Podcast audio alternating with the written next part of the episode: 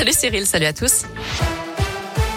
À la une, l'État débloque 900 millions d'euros pour le développement des transports en commun et des pôles d'échange multimodaux. Près de 160 projets ont été retenus, notamment le développement de deux lignes de bus à haut niveau de service dans le Puy-de-Dôme, entre Roya et Aulnat d'une part, et entre l'ouest de Clermont et Cournon d'Auvergne. D'autres projets seront subventionnés dans les agglomérations de Lyon, saint ou Mâcon notamment.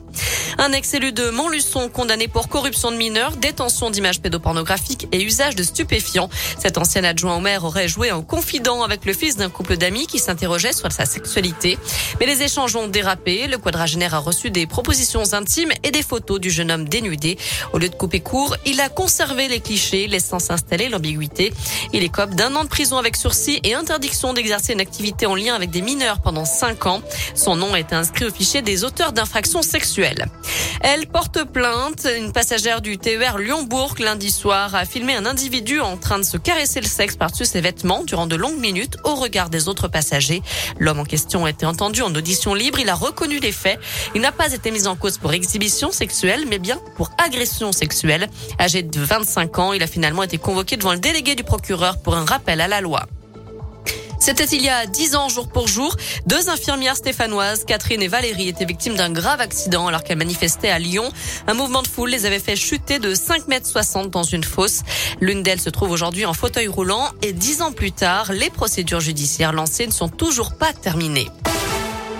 Dans le reste de l'actu, les obsèques de Bernard Tapie ce matin à Paris. L'homme d'affaires, ancien patron de l'OM et ministre de la ville, sera inhumé ensuite à Marseille. Une chapelle ardente sera ouverte demain au stade Vélodrome.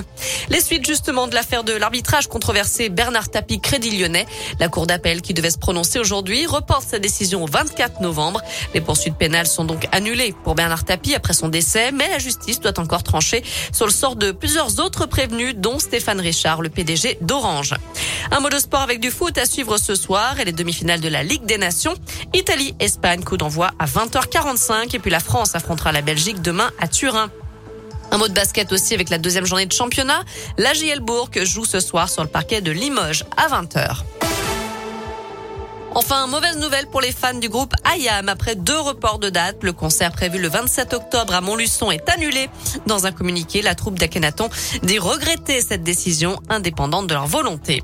Et puis inutile de chercher des places hein, pour le concert de M à la coopérative de mai à Clermont, c'est complet. Tous les billets ont trouvé preneur en quelques heures seulement. Voilà, vous savez tout pour l'essentiel de l'actu. On jette un œil à la météo. Alors, on a eu des nuages, on a eu de la pluie, on a maintenant du soleil. Et oui, c'est un pot pourri cet après-midi. Alternance de nuages et d'éclaircies, vous l'aurez compris. Et les températures varient entre 13 et 16 degrés pour les maximales dans la région.